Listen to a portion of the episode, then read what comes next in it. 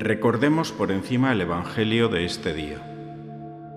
Estaban cenando y el diablo ya había susurrado a Judas la intención de traicionar a Jesús. Sabiéndolo Jesús que comenzaba la hora de volver a Dios, se quitó el manto y tomando una toalla se la ciñó, echó agua en una jofaina y se puso a lavarles los pies a los discípulos, secándoselos después con la toalla que se había ceñido. Se puso el manto otra vez y les dijo, ¿comprendéis lo que he hecho con vosotros? Me llamáis el Señor y lo soy, pues si yo os he lavado los pies, también vosotros debéis lavaros los pies unos a otros os he dado ejemplo para que lo que yo he hecho con vosotros, vosotros también lo hagáis. Se acaba el tiempo del Jesús humano. Había llegado la hora de pasar. Esta palabra, pasar, viene de Pascua. Era la hora de hacer Pascua, es decir, de pasar de este mundo al Padre del cielo. Y necesariamente había que atravesar el túnel de la pasión. Llega la hora de padecer, la hora de romper, de despedirse de lo que amas hasta el extremo y sufrir esta pérdida. Es un momento tremendamente doloroso. También fue un gran sufrimiento en el corazón de Jesús. El Dios Altísimo, Creador y Dador de vida, pasa a ser hoy, en este jueves santo, el Bajísimo, el que se agacha como un siervo para lavarnos los pies. Se abajó, se humilló. Hoy todo parece dar la vuelta, todo parece invertir el orden.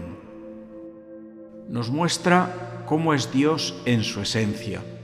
No es de retener, sino de dar, de donarse a sí mismo. El gesto de Jesús de quitarse el manto significa despojarse de su condición divina, y el gesto de ceñirse la toalla representa que adoptó la condición humana, la condición de siervo. No es una performance, es algo real que sucede y que nos afecta a todos, totalmente. Que Dios no nos muestre toda su potencia, sino es a través de la toalla y la palangana. Que Dios siga cambiando el mundo por amor, que Dios pierda para que nosotros ganemos. Agacharse para lavar los pies a otro tiene una palabra, humillación, hacerse pequeño. Solo un manso de corazón puede sacar algo tan positivo de arrodillarse con una toalla atada a la cintura. Dio la última lección magistral a todos los que acababa de ordenar como sacerdotes. Mientras en el corazón de Jesús se da un momento de generosidad máximo, en otro corazón, el de Judas, el diablo había susurrado otro discurso de traición, de egoísmo y decepción. La vieja serpiente, inocula en el hombre la desconfianza al amor de Dios y le ciega los ojos para que no lo vea. Te empuja a hacer algo horrible y luego te lo reprocha y te acusa y te acosa hasta la muerte. Comer con todos, buenos y malos, es reconocer que todos participamos de la misma fuente de vida. Comer juntos nos hermana por eso, la Eucaristía es dejarse alimentar de la palabra y del ejemplo de Jesús y construir fraternidad con los hermanos. A partir de aquí comienza el ritmo trepidante de la pasión. Como decimos muchas veces, las desgracias no vienen solas.